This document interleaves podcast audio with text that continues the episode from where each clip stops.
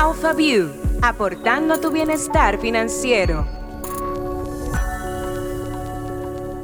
Y sean bienvenidos al podcast AlphaView. Ustedes ya saben que hemos creado este espacio porque queremos demostrarte que invertir en el mercado de valores dominicano es más fácil de lo que te imaginas. En cada episodio traemos un invitado para que tú puedas entender mejor el mundo de las inversiones.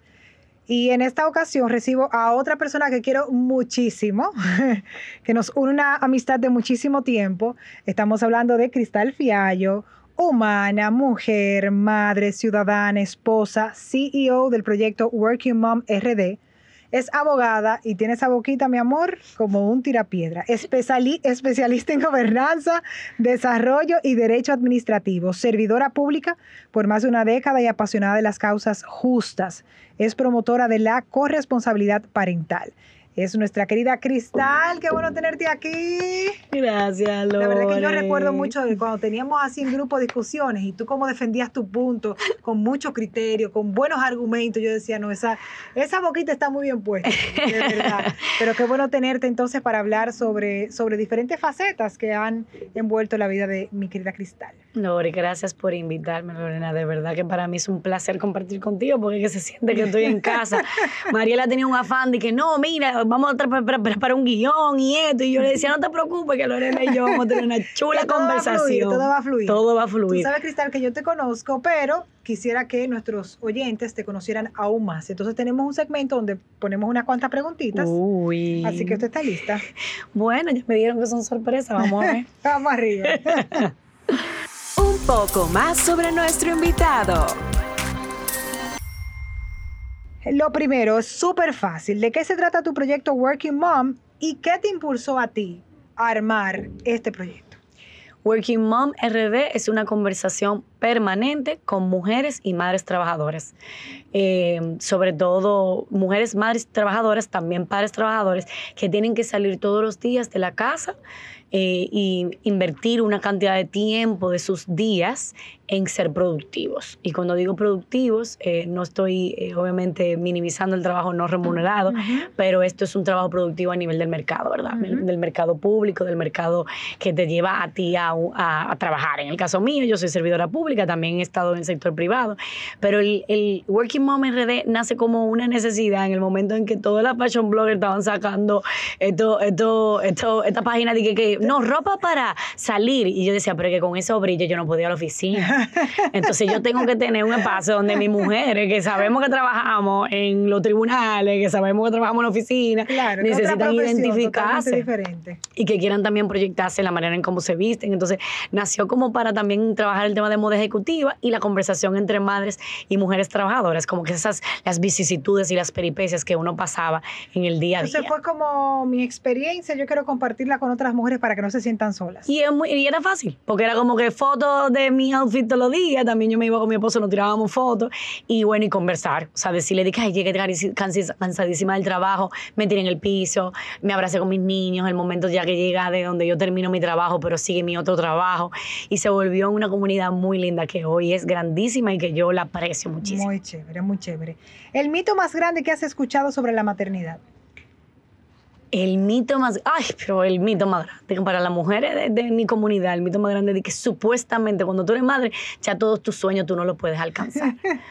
O sea, que ya tu, tu vida se acabó. ya, muerte en vida. Que olvídate de todas esas cosas que tú querías, de que alcanzar, ser jefa, ser presidente, ser eh, eh, viceministra, ser directora o CEO, CEO de un sitio, y que todo eso se terminó.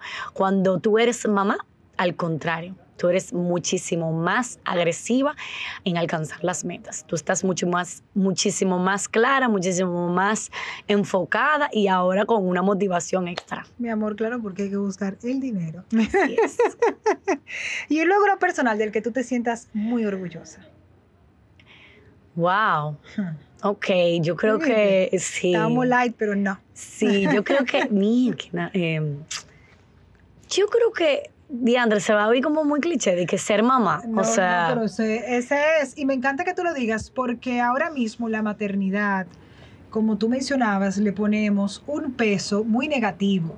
O sea, que el hecho que tú digas que eso es algo de lo que te sientes orgullosa es bellísimo. Yo, me- yo me siento como que es como lo más grande. y después todo lo demás, no es que sea adorno, o sea, yo, yo decía en otro podcast con unas grandes amigas del club de las 4M que ahora mismo ya no se habla mucho como de working parents y working moms, sino que se habla de career loving parents. Ajá. Somos los que amamos nuestra carrera, la queremos conseguir, eh, seguir persiguiendo y seguir alcanzando muchísimos, eh, muchísimas metas, pero que al mismo tiempo amamos nuestra familia. O sea, que nosotros tenemos como esa, ese dilema. Yo, en mi caso, yo no tengo ningún dilema, yo estoy clara. O sea, yo amo a mi ser mamá, ese es como mi rol más importante, y todo lo demás como va por añadidura, pero que también agrega la relación que yo tengo con mis hijos, porque es una relación donde ellos ven, mami se va todos los días a alcanzar sus sueños, a seguir sus metas que ella tiene, y me viene el otro, o sea, viene a las 5 horas, 8 horas, dependiendo de qué día me toque, y bueno, pues se dedica a darnos abrazos y besos y tiempo de calidad. Y lo podemos unir con el podcast anterior que hablamos sobre la felicidad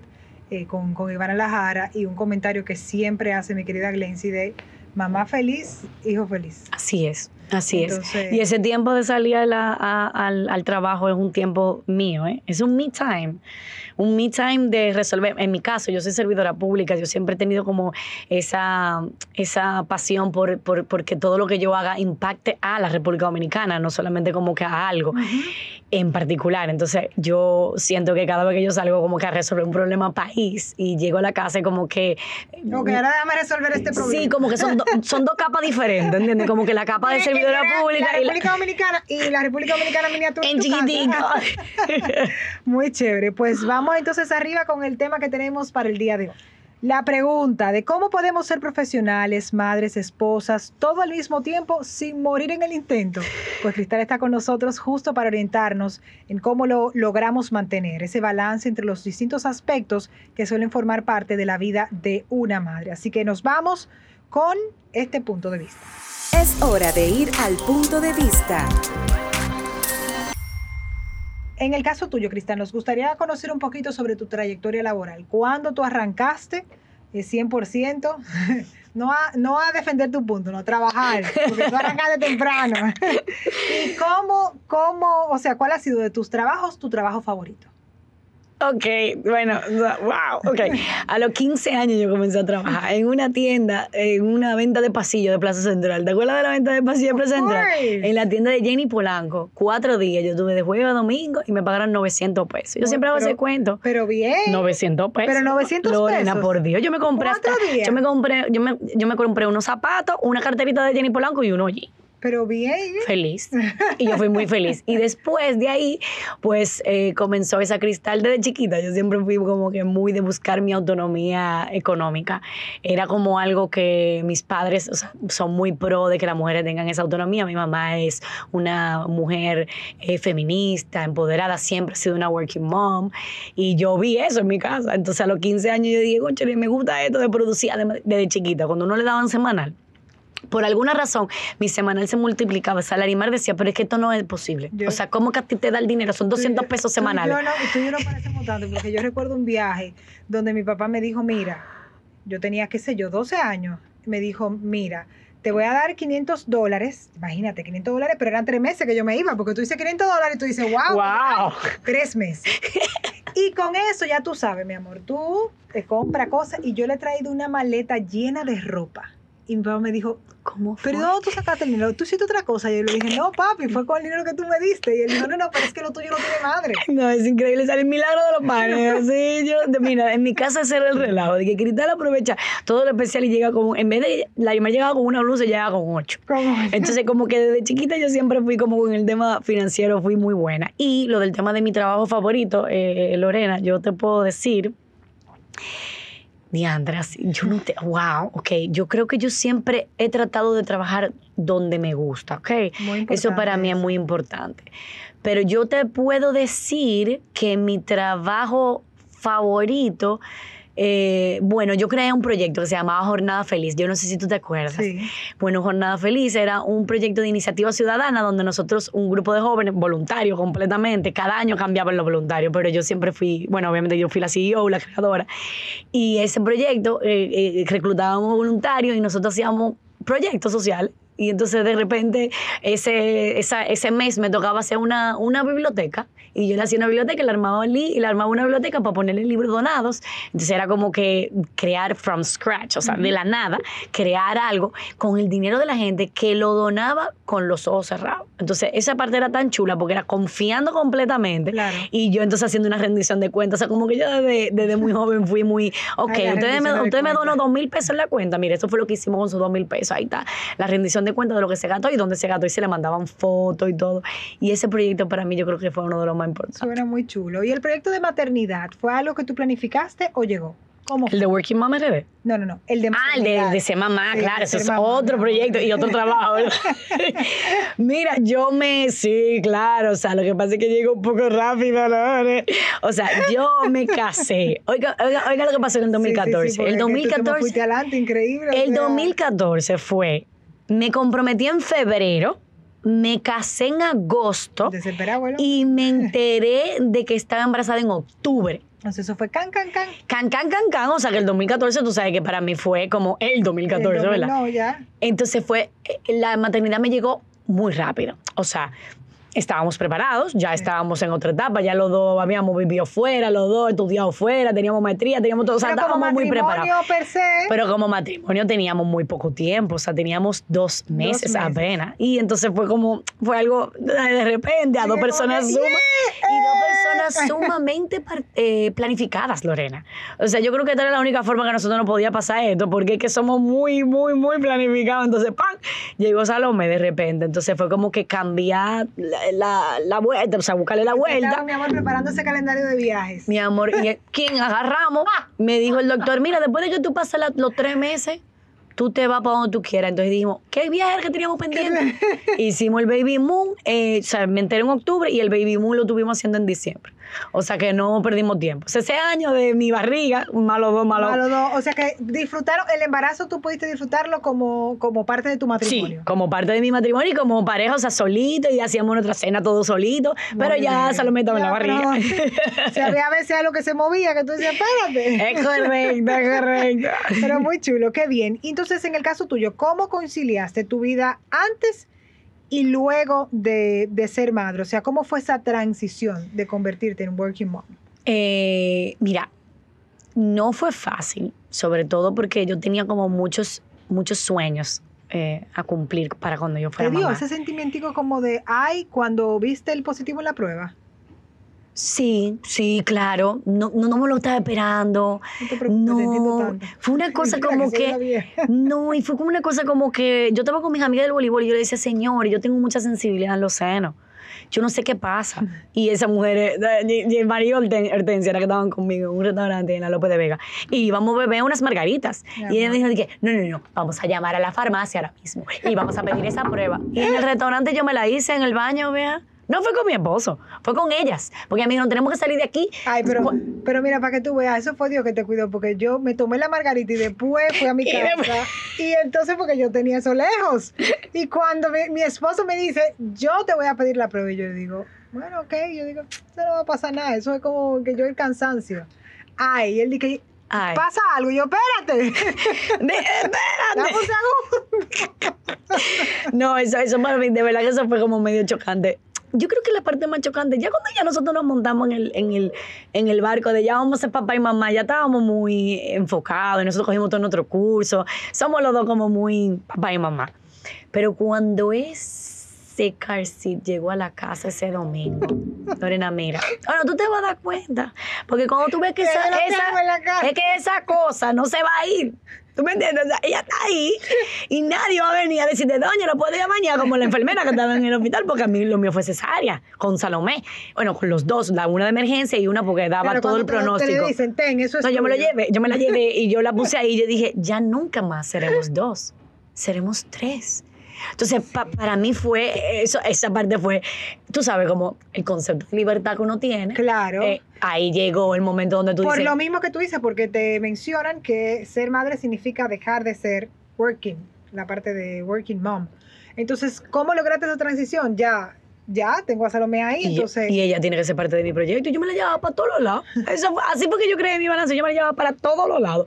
Y mi support system, mi gente que me podía ayudar, porque con el tema de la extracción de leche, las mamás que trabajamos tenemos todo un esquema de producción de leche y de, de hacer nuestro banco de leche. Para nosotros poder hacer eso, tenemos que tener una gente que sepa administrar bien el banco de leche y que nosotros también podamos tener esa confianza plena en esa persona y poder tener el ritmo de llegar a la casa, eh, extraernos, al bebé en la teta, que si yo cuánto tú sabes. Y no morir en el intento. Y no morir en el intento. Y seguir siendo productivas. Y seguir siendo productiva. mi amor. y buenas esposas.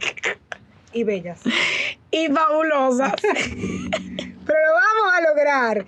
¿Y cómo sabes qué priorizar en cada momento? Mamá, profesional. Eh, ya yo estoy consciente de que, de que si yo no estoy bien, yo no puedo trabajar. Sobre todo en, esta, en este 2020-2021. A mí me han dado unos momentos de, de mucho estrés y de mucha ansiedad que ya yo entendí. Que yo, si no estoy bien, o sea, un día que yo no estoy bien, un día que yo no voy a trabajar. Y no trabajo o trabajo desde mi casa o hago una lista de pendientes y le voy poniendo fechas y me cuido a mí. Yo estoy en ese proceso. Estoy en ese proceso de aprenderlo, ¿eh? Una persona tan acelerada como yo, Lorena, es complicado. Sí, bueno, tú lo, mi tú lo sabes porque tú también eres acelerada. Mi, mi doctora Entonces- me dijo, mi niña, es bebida energizante que tú estás tomando. Yo le digo, no, No. doctora, nada de eso. Y me dijo, pues tú tienes que calmarte porque me tienes a la muchacha loca. Claro. No, no, es que te entiendo perfectamente. Que, tú sabes, uno pasaba, uno, yo me pasaba horas en fiestas cuando yo era joven, horas. Y la gente decía, no, pero esa jeva, esa jeva tiene que estar a jumar o en uso de estupefacientes. Porque es que no puede ser. Y tú sabes que yo acababa la quimbamba, nosotros casi que Caribbean Song, que tú te acuerdas que eran los bonches, que era la época, señora. Y yo, es que esa era energía, yo tengo Sí, eres una mucha mujer muy energía. enérgica. Entonces de repente me veo que tengo que esa energía también emplearla para diferentes cosas, la casa, el esposo, la familia, todo, mi familia extendida. Y yo dije, no, no, soy productiva si me organizo. Exactamente, eso es muy importante. ¿Y tú consideras que tu forma de pensar es común en nuestro país? No, no, no, no nos enseñan eso, no nos enseñan a cuidar nuestra salud, eh, no solamente la salud eh, eh, de nuestro cuerpo, Ajá, sino también nuestra salud mental, no nos lo enseñan, no nos lo dicen. Además, te digo que yo también era de la, yo soy de la generación de que las mujeres todo lo podemos. Y ya yo estoy llegando a ser vocera de decirle a, las mujeres de mi comunidad, no podemos todo, hermana, no podemos. Bueno, pues póngame en ese club. O sea, Uno de hermana- los últimos videos que realicé es, o sea, necesito ayuda. No Necesito ayuda No y tienes nada. que pedirlo. Y súbase y quédese en su mueble con su pata para arriba y diga, hoy no puedo. Y hoy no es un buen día. Sobre todo tú sabes que, estaba hablando yo eso y, y vamos a ver si Lorena me entiende, porque Lorena es de mi generación. El cuerpo de una mujer cambia. O sea, no es lo mismo el ciclo menstrual, por ejemplo, de la mujer a los 30 años que después de los 35. ¿Ok? Claro. Y no es lo mismo una maternidad a los 30, a los 25 y a los 35. No lo es. No. Entonces, como no lo es, tú tienes que escuchar tu cuerpo, conectar con él y saber que tu cuerpo cada cierto tiempo está renaciendo. Tú estás conociendo a otra Lorena ahora. Lorena no es la misma Lorena de no tener una 30 barriga, ¿entiendes? Cristal no es la misma del ciclo hormonal que tenía a los 30 años. O sea, Y, y- y aprender a escuchar tus emociones también. cosas que tú no puedes controlar. La- la- las emociones tú las puedes controlar con inteligencia emocional, pero hay cosas que están ahí que simplemente tú tienes que... Mi papá me daba un consejo desde pequeñita que se me hizo muy difícil implementarlo. La verdad que todavía hay momentos donde lucho con eso, pero lo he hecho. Me decía, mi hija, no vaya al trabajo un día, no pasa nada. No pasa nada. O sea, cálmate, relájate, respira, óyete, vive, mira lo que está a tu alrededor. Y a nosotras las mujeres es, es un cohete. Es un cohete y no nos enseñan eso, no nos dan esa oportunidad de tener bienestar en nuestros trabajos para poder conciliar nuestra vida personal con nuestra vida familiar y, la vida laboral. O sea, no, no tenemos eso. No nos enseñan al me time. O sea, no, No. nos lo enseñan. No, enseño. Pero creo que nosotros debemos ser voceras de eso. de, que, de que las mujeres ahora entiendan, óyeme, igual que los hombres que agarran y dicen, y se desconectan y así, no pueden hacer Y nada. decías así, tú dices, pero ¿y cómo que lo hace? Y tú dices, ¿y qué tú estás haciendo? Nada. Pero, pero, pero algo tú, no, no, que estoy haciendo nada. Y dice mi doctor, el ginecólogo, dice él, dice, dice, es que, es que eso es parte de lo que tú tienes que hacer, no hacer nada, porque ustedes dan todo el tiempo. Pero chuqui, como nada así como N-A-D-A, nada. Ay, cuántas pruebas. Y tú, tú entiendes que hay una tendencia en mujeres, o sea, en madres, mujeres trabajadoras. Tú entiendes como que sí, que, que se está despertando una conciencia para, para hacer una conjugación de ambas cosas. Completamente, y sobre todo con el tema de involucrar al papá. Señores, esta época es de corresponsabilidad parental y yo soy pro eso, Ay, yo yo, también, siempre promuevo eso. La corresponsabilidad nunca tiene que venir acompañada de, ay, gracias por ayudarme, mi amor. Nadie ayuda. Si usted está en el mismo barco y usted tiene el mismo rango, usted tiene que ser el apoyo. O sea, ustedes los dos se están apoyando juntos. Usted tiene que saber eso. Si usted entra a un matrimonio, a una relación con esa mentalidad, usted no va a recibir menos de ahí. Las mujeres que hoy se me quejan y me dicen, amiga mía, que me dicen, ¿tú sabes cómo él es? Yo siempre, obviamente no se lo digo, porque yo entiendo que como que ya yo beso ver mojado. Yo le digo, yo pienso en mi cabeza y digo, sí, claro, porque la entrada a la relación nunca fue poniendo esos límites. Esos límites tienen que estar desde, el inicio. Tú eres Apoyo. tan parte de esto como yo. Claro, Entonces, somos un equipo. claro. Somos un equipo. Y ha variado mucho tu presupuesto de soltera y, y de madre. Mira, yo tuve una, una, una de las cosas que me dijo a mí que yo me iba a poder casar con mi esposo fue que una vez él me dijo a mí, tenemos que hablar de finanzas cuando teníamos amores.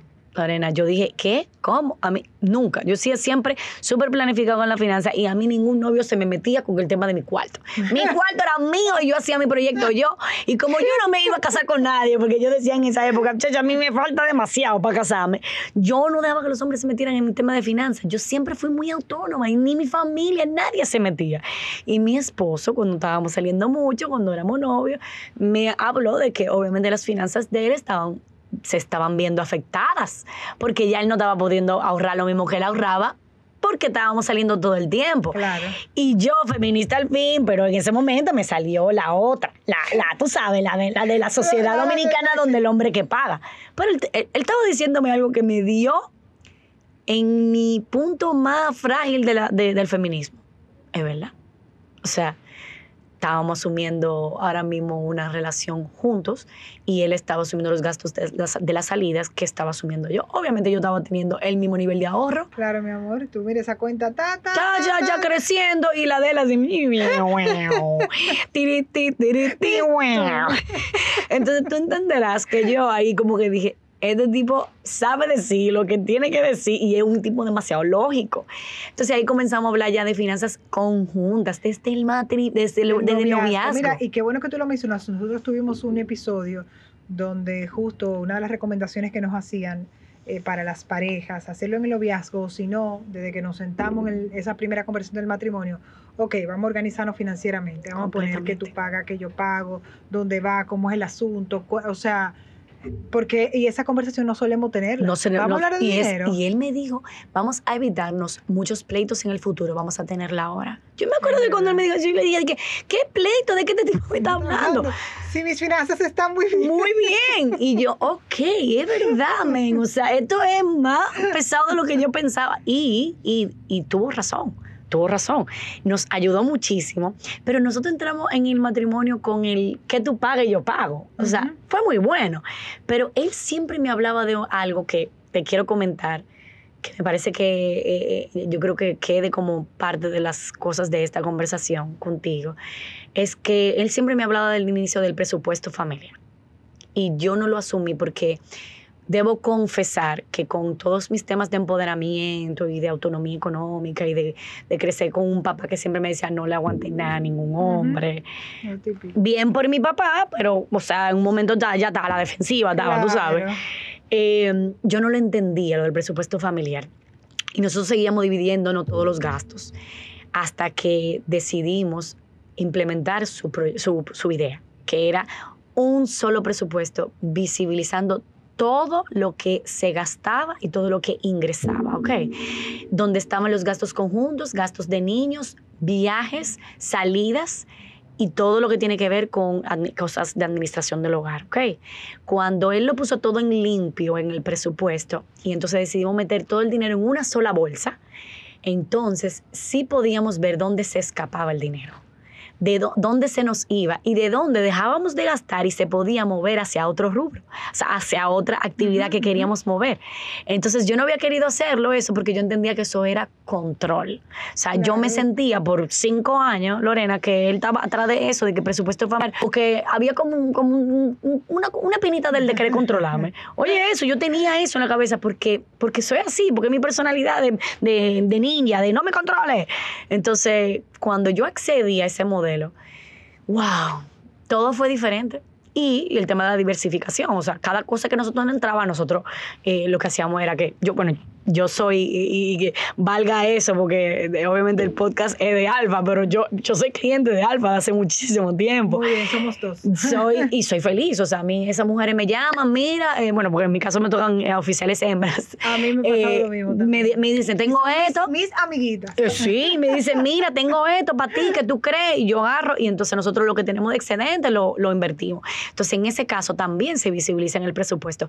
¿Qué tenemos invertido? ¿Qué tenemos para gastos este año? ¿A dónde nos queremos ir este año? O sea, si queremos ir a un viaje que va a costar 300 mil pesos, pues nosotros sabemos que esos 300 mil pesos lo tenemos que dejar ahí. En pandemia no tuvimos viaje. ¿Qué hicimos con ese dinero? Se invirtió en lo que es hoy nuestro hogar, que estamos remodelando. Y entonces todo lo que nosotros pudimos ahorrar el año pasado lo pusimos para eso.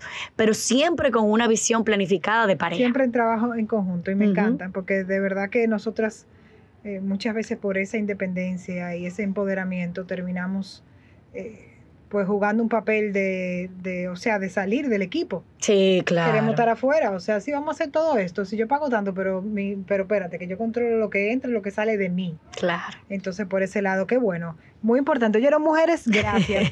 ¿Y alguna recomendación para esa planificación? Aparte de, del tema de trabajarla en conjunto, que les ha funcionado a ustedes como familia, a ti como cristal, ¿cómo tú logras organizarte financieramente? A mí me ayuda mucho el tema de un ahorro fijo, sobre todo, de- como- o sea, dependiendo del proyecto. Mi proyecto en este momento es la remodelación del hogar, ¿verdad? Antes de eso era un apartamento. Para el apartamento nosotros hicimos, eh, tomamos unos préstamos, hicimos una, vamos a decir así, un plan de pago a cinco años. Nosotros queríamos pagar ese apartamento a cinco años, lo cual era muy ambicioso, siendo nosotros tan jóvenes, pero como teníamos como cierta holgurita con el, ingreso que teníamos, lo que hicimos fue que nosotros nos pusimos un monto fijo de ahorro. Nos pusimos 40% de todo lo que ingresaba a la casa iba para el pago de ese préstamo, de manera que pudiéramos terminar en cinco años. Eso fue una de las cosas que a mí me ayudó. Nos ayudó lo que te decía del presupuesto global y nos ayudó mucho el tema de mm, no tener el dinero parado. Esto es algo que yo se lo recomiendo a mucha gente. A veces tenemos en nuestra nómina, imagínense una mujer que en una posición de analista 3 en una institución y te perciba un salario de 75 mil pesos mensuales. De repente, esos tres meses ella tuvo de licencia de maternidad, por poner tu ejemplo. Y ese dinero ella no lo gastó como normalmente ella lo gasta porque ella comía fuera de la institución y compraba algunas cositas. Bueno, pues como está en su casa, ese 75 mil pesos ella no lo tocó, ¿ok? Ella tiene ahí un ahorro de 225 mil pesos. Esos 225 mil pesos no lo deje parado. Mételo en, una, en un puesto de bolsa que te van a dar un 8, 9, 10% por esos tres meses y te ganaste tus 12 mil, 10 mil pesos por lo que tú eh, lo mantuviste ahí tres meses. No lo dejes el dinero parado, manténlo en movimiento. Y el tema de los certificados también funciona. Certificado financiero es muy importante. Recuerden que los certificados no se pueden perder. Eso es un tema. A mí me pasó que se me perdió. Yo, yo de verdad por eso, mira, yo dije, yo me voy con mis títulos, o sea, yo me voy con mis inversiones. Porque los a mí se me perdió un certificado. Yo tuve que durar tres días publicando en un periódico que No. el certificado de cristal No, y- se perdió. Y es muchísimo, eh, la experiencia que yo he tenido es mucho más eficiente. Son productos que se adecúan a cada necesidad. O sea, son se, se diseñan porque quizás tú, el cristal ahora mismo no lo necesites en 10 años. Exactamente. Pero quizás yo lo necesito en 6 meses. Entonces, Exacto. esa, esa versatilidad que tienen los títulos en, la- en el mercado de valores eh, no, no lo tienen otros Sí, y yo creo que también por la misma burocracia de cómo se maneja. Igual, también yo recomiendo, hay que diversificarse, o sea, tú tienes que buscar la forma de diversificarte y tener dinero en diferentes lugares. Pero para mí es muy importante que tú y tu pareja se pongan metas. Y la meta es lo que hace que tú puedas sentirte tranquila de que, bueno, que estás más organizado. Entonces, en el caso de las working moms solteras, porque tenemos a, mujeres que tienen su familia completa, pero hay otras que han asumido su, su, su vida como madres solteras esa parte financiera, cómo todo eso, ¿cómo tú les recomendarías? Porque has trabajado también con, madres solteras. Así es. Yo siempre hablo del tema del de el, pluriempleo, en el caso de las madres solteras. Cuando esas madres son working moms a tiempo completo, yo siempre hablo con ellas de que puedan eh, encontrar otras cosas que puedan hacer, algún emprendimiento aparte. Porque el emprendimiento aparte le va a permitir un ingreso extra que pueden entonces ponerlo para ahorrar. Porque muchas veces la cartera de una madre que es soltera y que a veces no tiene el apoyo de un padre, pues tiene la situación de que su ingresos se van completamente. Entonces, debe existir una holgura que permita que tú tengas cierta seguridad. Por eso, tener un emprendimiento aparte de tu, de tu trabajo principal sería muy importante. Pero igual, siempre está la posibilidad, porque hay mamás que tienen un trabajo de 8 a 5 y llegan huyendo a la casa para tener que hacer el trabajo de dos padres. O sea, estamos hablando de mujeres que tienen tres y cuatro hijos.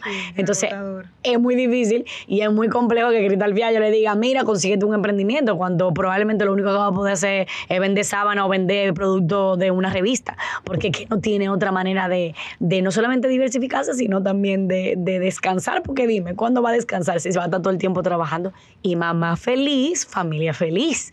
Entonces, yo creo que cada realidad se tiene que adaptar. Apoyarse en la familia es importante, porque la familia te puede ayudar a ahorrarte dinero con el tema del cuidado. Siempre que tú tengas un abuelito, un tío, una tía, una, una tía, una mamá, una, una prima que te pueda ayudar con el cuidado, por ejemplo, de los niños. Es importante que tú puedas confiar para que tú te puedas ahorrar un dinero de... de sí, la red de apoyo que hablábamos, que funciona para las madres que tienen eh, su pareja como para aquellas que son madres solteras. Obviamente, en el caso de las madres solteras lo necesitan en un grado superlativo. Pero como tú dices, buscar a, alguien de confianza. Claro. Y eso que te digo, te hace que tú te puedas ahorrar el dinero del pago de un cuidado. Y eso también te ayuda a que tú puedas tener cierta holgura. Es difícil. Para una madre soltera, yo no conozco esa realidad. La conozco solamente de testimonios. Y, por ejemplo, eh, siempre he tenido, o sea, por ejemplo, en mi caso, mi, mi hermana que, cría a mi, sobrina, ella ha tenido un padre que ha sido responsable. O sea, todo depende del esquema de cada quien. Pero el que no lo tiene, tiene que informarse. Yo diría que siempre buscar eh, ayuda de, consejos financieros, que muchas entidades pues, hasta lo hacen gratis. En mi YouTube pueden conseguir tutoriales de cómo me puedo manejar mejor para hacer que mis finanzas sean pues más. Tú tocaste un punto de las inversiones, que tú comenzaste joven a, a invertir eh, yo no tan joven, pero, pero también tengo años haciéndolo. ¿Y cuáles serían esas metas que te ha ayudado a conseguir el, poder invertir en el mercado de valores? ¿Qué cosas, qué cosas tú te has dicho, ay, mira, yo lo logré por esto, porque hice esto? Y cuando tú hablas de joven, ¿desde qué edad fue que tú comenzaste? ¿Cómo tú llegaste ahí? Yo comencé con unos valores hace mucho tiempo, de, creo que fueron de Jaina, salieron unos títulos y yo me metí, porque estaba el Banco Central, ustedes saben que cuando está el Banco Central. Yo le digo a todo el mundo, mira mi amor, Banco Central, Ministerio de Hacienda, el día que haya problema con Cuando tú vas arriba, te ponen la fila. que cierre el país. Yo tengo ahí una que, imagínate, un 12% de valores, ¿no? es una locura, a 10 años, o sea, yo dije, no, esto es una oportunidad. Y eso nos ha ayudado mucho. Es como uno de, uno de nuestros colchones. O sea, yo creo que el tema de, lo, de cosas así a largo plazo me ayudan a tener un colchón. Y yo sí te digo, o sea, cada vez que yo he invertido, que yo comencé muy temprano a tener título, pues yo comencé con título con los títulos financieros y después fue que yo fui conociendo el mercado de valor. Y yo también lo hice con compañeros emprendedores, si tú supieras, emprendedores que tenían en un momento como eh, cuestiones de inversión, eh, sabían que yo tenía un exceso de ahorro y yo se lo comentaba porque eran economistas y me dijeron, mira, yo tengo este proyecto y lo hacía con ellos también, confiando porque era como una red de muchachos que hacían eso, que invertían. Y bueno, y ahí comencé como a edificarme cómo yo hago, cómo yo me puedo ganar un porcentaje, entonces me sentaba con los oficiales de cuenta y ellos me explicaban. Yo creo que tener eso como como te decía, una meta. Mi primera meta fue mi carro. Mi carro, que yo llegué de Inglaterra y me compré mi carro con los ahorros que yo, bueno, pude hacer cuando estaba allá, porque yo soy la única estudiante que se fue a Inglaterra y vino con ahorro. Sí, no, ahí me ganaste, me ganaste porque yo, yo logré vivir allá con muy poco, pero no traje nada. Sí, yo me fui y vine con ahorro porque yo, bueno, porque me, me planifiqué y, y en ese momento yo estaba trabajando y sí me pudieron dar una licencia con disfrute de sueldo, lo cual me ayudó porque yo me gané una beca del Estado, o sea, del Reino Unido. Me gané la beca, pero no. Sí, pero el Reino Unido nada más me quiso pagar la matrícula. Entonces, cuando me pagó la matrícula, se repartió mi, mi, mi beca y yo tuve en ese momento que Pero pagar entonces, mi, pero, mi pero tra- pero manutención. tenías ingresos para, de trabajo. Tenía ingreso de trabajo que traducido en libra esterlina no era mucho, No era pero entonces mucho, yo... porque eso una- yo logré la matrícula, pero entonces eh, antes de irme a estudiar fuera, yo duré eh, un año trabajando en cuatro sitios diferentes. Entonces lo que hice fue que ahorré y yo viví con esos ahorros, pero no, no traje nada, ¿no? No, yo, yo en No, ese no caso no daba, no daba el dinero, pero Claro. yo lo que hice fue que también solicité al Estado Dominicano un apoyo en la- para el tema de la manu- manutención para estudiantes meritorios. Tú puedes solicitar, porque si ya tú ganaste una matrícula, para ellos mucho menos dinero que tienen Claro. que invertir. Entonces ahí como que yo compensaba un chin y bajaba los niveles de la compra, ¿tú entiendes? Como que ya yo no compraba, si iba a comprar pavo un día, compraba, compraba otra cosa. Bajaste de peso, bajaste de peso. ¿no? Mira, ahora que tú lo dices, me puse más gordita, pero es que uno come más dulce en el frío. Y uno al final también dice que ay, déjame comer esta pizza ahí, hombre, yo no estoy en hacer más nada. Y en el caso específico me contabas que eras cliente de, de Alfa, tu experiencia, cómo ha sido. No, chulísimo. Yo comencé con Michelle, ¿con quién tú comenzaste? Con Pamela y con Laura. Muy chévere. Yo comencé con ellas y la verdad que bien, súper, o sea, como si fueran mi amiga. Imagínate que tú me escribas, de que, mira, tengo una inversión aquí, que si yo, ok, dame la cuenta, voy a dame a depositar. Vamos arriba. Tú sabes que con todo el tema de Alfa, es que, bueno, y con todos los puertos de valores, pues ustedes saben que hay una normativa eh, vigente en la República Dominicana eh, que, bueno, que prevé eh, todo lo que tiene que ver, es un tema preventivo para el tema de lavado de activos y todo, se tiene que hacer toda una declaración y eso es bueno en lo que tienen esos puestos de valores, sobre todo Alfa me pasa, que tienen la ventaja que ya después que tienen mi récord, como está en mi cuenta, ya todo está ahí. Claro. Entonces yo no tengo que volver a llenar formularios y cosas que ya tengo que, como, como burocracia, menos Sí. burocracia, para uno poder hacer una inversión rápida y en un momento donde tú Facilita la necesitas. vida, Porque tú tienes que justificar, obviamente, de dónde vienen tus ingresos. Sí, sí, sí, sí, sí. Y eso está bastante claro en el mercado de valores, que es una de las cosas que no, a mí me da muchísima seguridad. O sea, que entiendo que a ti también. Cristal, a mí me ha caído como anillo al dedo este episodio, porque obviamente, o sea, estoy en el proceso de ser madre y, y soy foforito como tú también, o sea que eh, tendré que buscar ese equilibrio. Así Y es. yo sé que es posible y al igual que tú, eh, eh, he sentido a través de mi hija más fuerza para lograr mis sueños y lo he sentido desde el embarazo. O sea, hay proyectos que yo estoy haciendo que yo tengo años soñándolo y que ahora fue que me dicen, tú no pudiste coger otro momento para que tú pudieras descansar. Pero ahora fue como que me inspiré, porque de- lo- yo creo que los hijos inspiran Sí. muchísimo. Me ha Así parecido es. súper hermoso.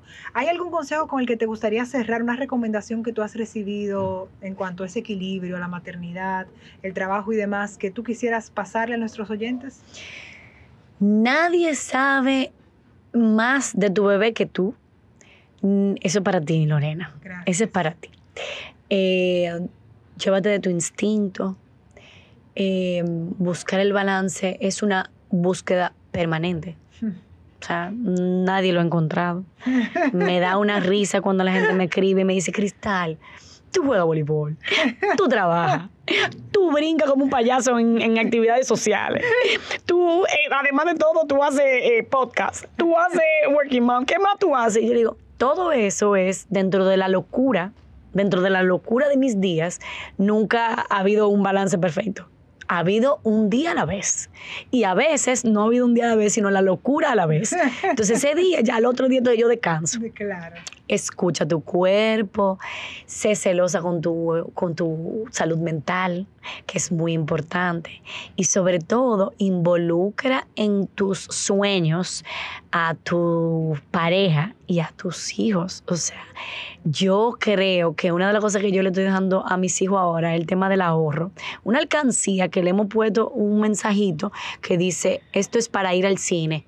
Y entonces ellos la han estado llenando desde el día uno, ya tú sabes, peso a peso, Lorena. Iremos, iremos a ver una película pronto, no sé cuándo. Pero ellos van llenando y dicen, ay, porque Sí, cuando llenemos eso y nos vayamos al cine. Quizás Star Wars el número 24. Exactamente. Entonces ellos, ellos están muy conscientes de eso y sobre todo la conversación permanente con ellos de por qué mamá y papá se van a trabajar todos los días cuando ellos tienen alguna duda de por qué tanto tiempo duramos fuera de la casa, que por qué nos tenemos que ir, eh, qué significa el trabajo hablamos de la dignificación del trabajo y hablamos de que cada cosa que hay en la casa ha sido comprada con el esfuerzo de papá y mamá. Y cuando ella quiere algo, yo le digo, tengo que ir un mes más a trabajar, porque eso me requiere que yo tenga que producir un dinero y para producir ese dinero yo tengo que trabajar. Y eso le ha enseñado a ellos el significado del trabajo y lo que significa en una sociedad como la que nosotros vinimos. Me encanta, me encanta, de verdad que eh, todo apuntado. Me prometo que todo apuntado. Y no hemos terminado porque a nosotros nos encanta abusar de los invitados. Entonces, eh, preguntamos siempre a través de las redes sociales si tienen alguna consulta sobre el tema para nuestros expertos. Entonces, yo tengo aquí dos consultas express. Lista. Consulta express.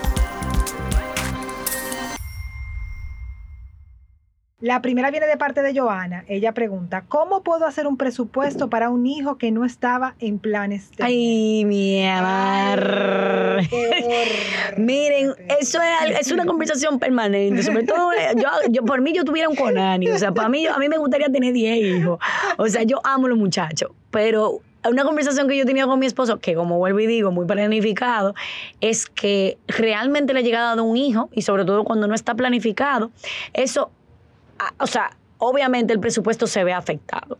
Mm, si tú querías un centro educativo de un nivel X, no significa que tú estés comprometiendo la calidad, pero quizá el monto que tú ibas a pagar en un, en un centro, bueno, pues vas a tener que buscar uno alternativo que, que, tenga los mismos valores que tú quieres que tus hijos aprendan, pero que va a ser de menor costo.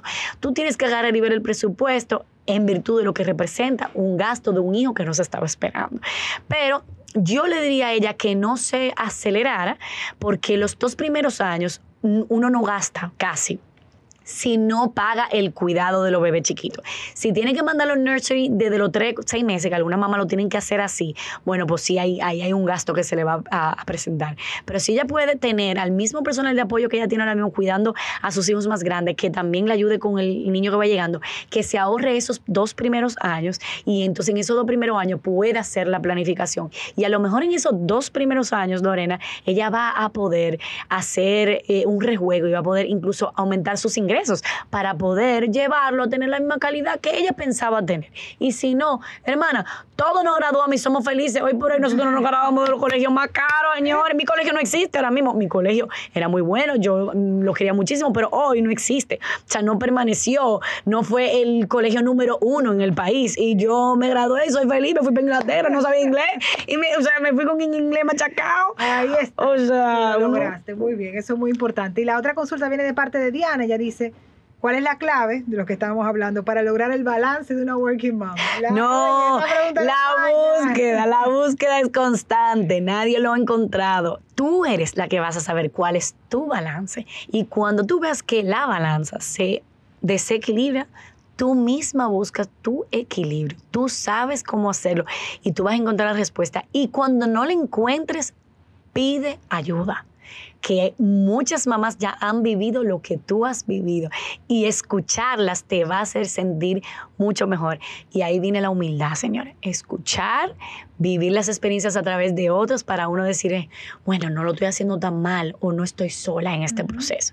Entonces, pidan ayuda, el balance es una eterna búsqueda.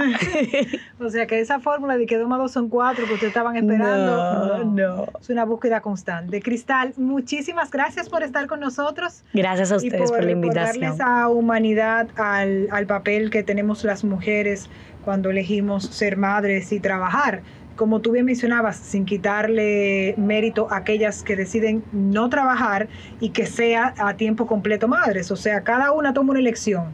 Pero la verdad es que cuando haces esa combinación, pues hay momentos que, que sí, que se necesitan personas como tú para que nos digan se puede, vamos, tú lo vas a lograr. claro que eh, Tu cuenta muy importante para que todo el mundo te mm, siga. Bueno, mi cuenta es Working Mom RD.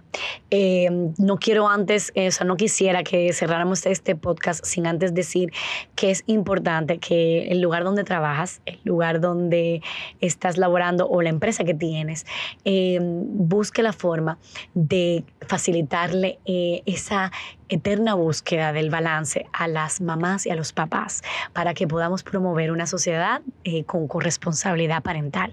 Si tú eres empresaria y estás escuchando este podcast, si tú eres trabajadora y estás escuchando este podcast, promueve dentro de tu institución, de tu empresa, que haya una política familiar para que las eh, colaboradoras y los colaboradores se puedan sentir en casa, se puedan sentir que estar en el trabajo no es estar lejos de casa emocionalmente, porque es difícil entonces, lo que tenemos que hacer es crear un ambiente y promover un ambiente de trabajo que sea muy agradable para que todo esto que estamos hablando, de que fluyan las ideas de cómo organizarnos financieramente y de buscar el balance, pues pasen y que la gente salga de su trabajo no con estrés y con mala cara, sino que salga feliz porque fue un lugar donde también comprendieron la situación donde esa persona está. Muy bien, ambientes saludables en términos laborales. Así es. Pues gracias Cristal por estar con nosotros, recordándoles que pueden también seguirnos en Alfa Inversiones, arroba Alfa Inversiones en Instagram y nos vemos en un próximo episodio de Alfa View. Alpha View, una producción de Alfa Inversiones.